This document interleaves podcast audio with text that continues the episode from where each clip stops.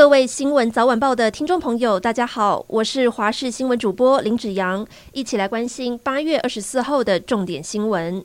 犯下台南杀警案件的林姓凶嫌，因窃盗及强盗等案件被判有期徒刑七年十个月。原本在明德外役监服刑，但日前脱逃，接着在二十二号杀害两名员警，依脱逃、杀人、窃盗、强盗、违反枪械管制条例等罪嫌移送。今天下午，台南地院裁定收押。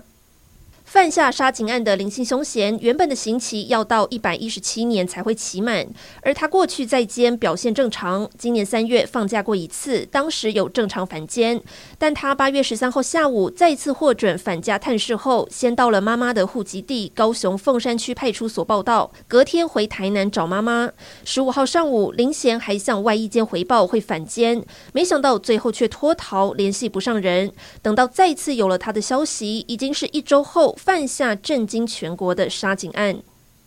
国道一号北上十七点七公里处，也就是台北市内湖区上方的高架路段，发生一起前后两辆汽车追撞，导致前车驾驶坠桥的死亡意外。五十岁的前车驾驶许姓男子疑似没有系安全带，被撞击后整个人喷飞到车外，从三层楼高的高架桥上坠落到平面道路，当场失去呼吸心跳，送医抢救后宣告不治。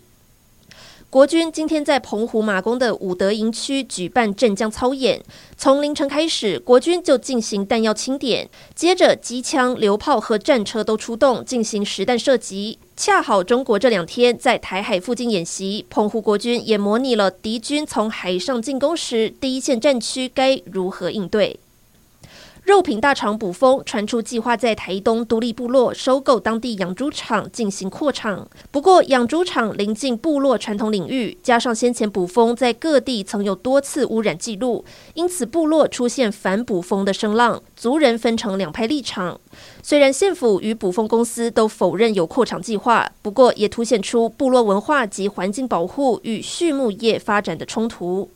继日元贬值后，韩元对美元汇率近期也大幅贬值，更创下十三年来新低。经济仰赖出口的南韩，今年已经连续四个月出现逆差。尤其引人注目的是，主要产业半导体出口比去年同期减少百分之七点五。面临物价飙升，还有贸易逆差的多重打击，让外界认为南韩经济可能出现了二零零八年全球金融危机以来最复杂的局面。